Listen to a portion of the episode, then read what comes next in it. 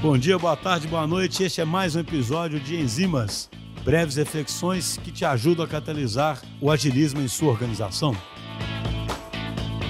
Fala pessoal, eu sou Matheus Dias, Tech Manager da DTI e durante alguns anos eu também trabalhei junto do Instituto Brasileiro de Debates. Comunicação, oratória, falar sempre foi uma coisa que me interessou muito, sempre tive muito preocupado com esse assunto. E a verdade é que problemas de comunicação, como se expressar bem, é algo extremamente relevante. Né? Peter Drucker, que é considerado o pai da gestão moderna, ele já falava que 60% dos problemas eles decorrem de falhas de comunicação. Tem vários estudos que apontam né, que milhares milhares de reais, de dólares, são perdidos porque as pessoas, quando elas estão ali alinhando objetivos, alinhando estratégias, elas têm dificuldades de entender o que, que elas precisam fazer de fato, qual é a responsabilidade de cada um. Então isso é uma realidade. Já era uma realidade em tempos de trabalho presencial, onde não só a fala, não só o texto da pessoa estava ali para ser essa fonte de comunicação, mas você também utilizava né, o gestual, o visual, as expressões faciais. Agora, então, nesse momento em que cada vez o trabalho remoto está mais constante, o trabalho assíncrono, a comunicação assíncrona está mais evidente, então esses problemas de comunicação, de expressão vão ficando ainda mais exacerbados, ainda mais evidentes para todo mundo. E comunicação, falar, é uma soft skill, é uma coisa que a gente trabalha, que a gente evolui cotidianamente, é de fato o uso, né? É você falar que vai melhorar a sua forma de falar, é você se comunicar mais que vai melhorar a sua forma de se comunicar. Infelizmente, a gente acaba caindo ou num ciclo vicioso ou num ciclo virtuoso, né? Se você fala bem, se você se expressa bem, você acaba se sentindo confortável de se expressar cada vez mais, de falar cada vez mais, de se expor né, a essas situações, de fazer uma apresentação, de conversar com uma plateia. E quanto mais você faz isso, melhor vai ficando essa sua habilidade, essa sua skill de síntese de comunicação. Por outro lado, se você é uma pessoa mais tímida, mais retraída, se você tem mais dificuldade de se expressar, você cai no ciclo vicioso. Então, que você fica tímido, com vergonha. Quando você faz uma vez, não sai tão bem, e aí você não quer fazer uma segunda segunda, você evita uma terceira, e aí por não praticar, por não se expor a essa atividade, vamos falar assim, você acaba deixando de desenvolver isso que a gente já falou, né? Que essa capacidade de síntese, de expressão, de comunicação, que é extremamente relevante. E justamente por ser uma soft skill, a gente precisa dela do dia a dia para conversar com o time, para poder fazer alinhamentos, para entender bem as responsabilidades de cada um, mas ela pode ser trabalhada e ela vai ser bem trabalhada quando a gente não se limita à comunicação com o time. Eu costumo brincar que, inevitavelmente, uma hora ou outra, o time vai se comunicar bem. Porque com o tempo eles vão entendendo a forma como a pessoa se expressa, os seus trejeitos, os seus medos. Né? Normalmente a gente faz uma, ah, não sei bem, e as pessoas já entendem então que você está muito desconfortável. Né? As pessoas começam a entender as suas entrelinhas. E nem sempre a gente vai ter essa oportunidade né, de contar que as pessoas que estão nos ouvindo nos conhecem bem, a gente precisa acelerar essa nossa comunicação. Então, falar bem está muito ligado também a se fazer ser compreendido por qualquer plateia, por qualquer pessoa. Mas, de novo, né, né? É um medo que a gente tem, né? Se expor ao público, se expor ali a falar perante as pessoas, a pessoas desconhecidas normalmente, é um temor, é uma preocupação, a gente fica inseguro, a gente fica preocupado, está muito ligado à nossa busca por aprovação, ao nosso medo de errar, ao nosso medo de falhar. Por isso que espaços seguros, times que nos deixam confortáveis, são extremamente importantes até para a gente poder desenvolver essas habilidades. Mas não só contar com o outro, né? não só contar com a predisposição do time, com um espaço seguro, é interessante, é bom que a gente busque formas nossas também, formas pessoais, de aperfeiçoar esse skill de comunicação, de melhorar a forma como a gente vai se expressar. Então, buscar ali né, o conhecimento, se aprofundar um pouco mais no tema, entender que você não precisa ser um expert no assunto para poder falar dele, basta que você compreenda até onde você conhece, delimite até onde você consegue se expressar e convide as pessoas que estão te ouvindo a fazer parte da construção de conhecimento. Então, essa clareza de propósito, que quando a gente está falando com outras pessoas, seja uma apresentação, seja para expor uma ideia, para o time, a gente não está buscando ser a voz da razão. Na verdade, a gente está buscando ser mais uma voz de compreensão, mais uma voz de entendimento ali no meio. Então, essa clareza de propósito, ela ajuda a gente a lidar com esse nosso medo de falar em público. Também é importante a gente ter uma clareza de função. Muitas vezes a gente está ali numa apresentação profissional, então a gente fala enquanto profissionais. A gente não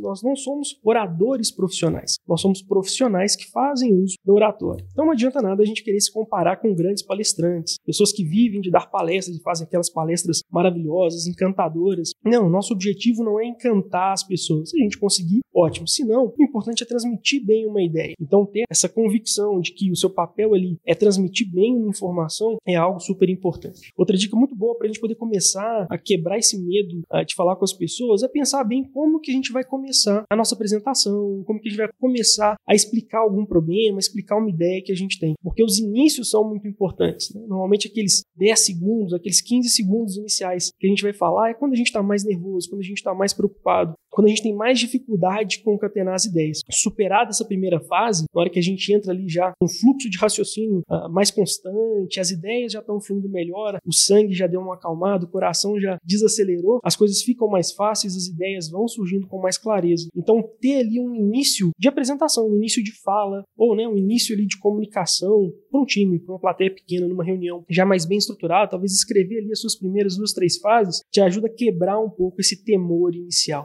E outra coisa super importante também, né, além do início, é o final. Carlos Lacerda, que foi um grande orador da política brasileira, político renomado pelos seus discursos em plenário muito enfáticos, ele costumava falar que no dia que ele aprendesse a encerrar bem, ele estaria pronto para qualquer plateia. O que a gente pega de lição para isso é tenha bem uma síntese. Né? No fundo, depois de ter falado ali 10, 5 minutos, 8 minutos, ou que seja menos, né? um minuto, dois minutos, apresentando uma ideia, explicando algum problema para um time, sintetize no final o que, que você queria transmitir para aquelas pessoas pessoas. Era um sentimento de felicidade, de alegria, de tristeza, de preocupação, era uma ideia técnica, era um valor mais claro, era uma objetividade que a gente deveria perseguir, né? um propósito agora que a gente deveria buscar. Tenha isso bem claro e use isso para encerrar bem a sua fala, né? para dar aquele senso de conclusão que vai ajudar a direcionar as pessoas a sintetizarem, a compreenderem bem tudo aquilo que você falou pelo tempo que tenha sido. Então essas são estratégias bem interessantes para a gente lidar um pouco com esse medo de plateia, com esse medo de público. Outra coisa também bacana de se fazer, como eu falei, é compartilhar um pouco o medo, né? Entender de onde que vem os nossos receios de nos comunicarmos, né? De nos expressarmos com outras pessoas. É um receio de uh, ser julgado, de falhar, de falar alguma coisa errada? É um receio de nervosismo, de timidez, de desconforto por estar, né, às vezes, junto de pessoas que você ainda não conhece, que você não tem intimidade? Então não tenha vergonha, deixe isso claro. Uma coisa que a gente tem que lembrar é que toda vez que a gente vai falar com alguém, que a gente vai se expressar com alguém, ao contrário, como era na faculdade, como era na escola, que a gente falava para ser julgado, literalmente, para ser avaliado por um professor que já sabia tudo aquilo que a gente ia falar e mais, ah, no meio profissional a gente fala para pares iguais, para pessoas que estão já predispostas a nos ouvir. Então, não tem problema nenhum quando a gente vai comunicar com alguém e falar: olha, eu tenho um pouco de dúvida no que eu vou falar, eu tô com um pouco de receio, ainda tô um pouco desconfortável, espero que vocês me desculpem se eu cometer alguma falha. Isso já ajuda a destravar e já ajuda a colocar as pessoas mais atentas e até do seu lado. Né? Até quando você vai falar numa língua estrangeira, é super comum você poder virar e falar: olha, eu não falo tão bem inglês, eu não falo tão bem espanhol, mas ainda assim eu vou tentar aqui me comunicar com vocês. Se eu cometer algum erro, se vocês não entenderem alguma coisa, bem, peço desculpa de antemão, mas estejam abertos a me ajudar a tornar esse momento também mais fácil e mais claro para vocês. Então, são, é também uma boa, uma boa estratégia. Outra coisa que é super importante para a gente perder o medo de falar, né? Como eu falei, é um skill que a gente desenvolve com a prática. Então, é realmente falar mais, falar bem, falar em diferentes oportunidades e até falar de novo, nem que seja só pra gente, coisas que nós já falamos. Putz, eu tive uma reunião que não foi tão legal, eu podia ter falado diferente. Então, como que eu poderia ter colocado aquela mesma ideia? E conversa um pouquinho com o espelho, conversa um pouquinho com o travesseiro, conversa um pouquinho com o amigo, com a amiga e reconstrói aquela ideia na sua cabeça. Obviamente, não dá pra gente voltar no passado e repetir de novo, né, aquelas frases ou repetir de novo aquela ideia, mas com certeza vai surgir no futuro um momento em que a gente vai ter que expressar uma ideia muito parecida ou a gente vai ter que colocar né, alguma problemática bem similar já ter raciocinado, refletido sobre o que foi bem, o que foi mal, os pontos fortes e como que você poderia ter feito diferente, ajuda que nessa segunda vez, nessa terceira vez, as coisas saiam melhores, saiam já mais bem afinadas e mais bem preparadas.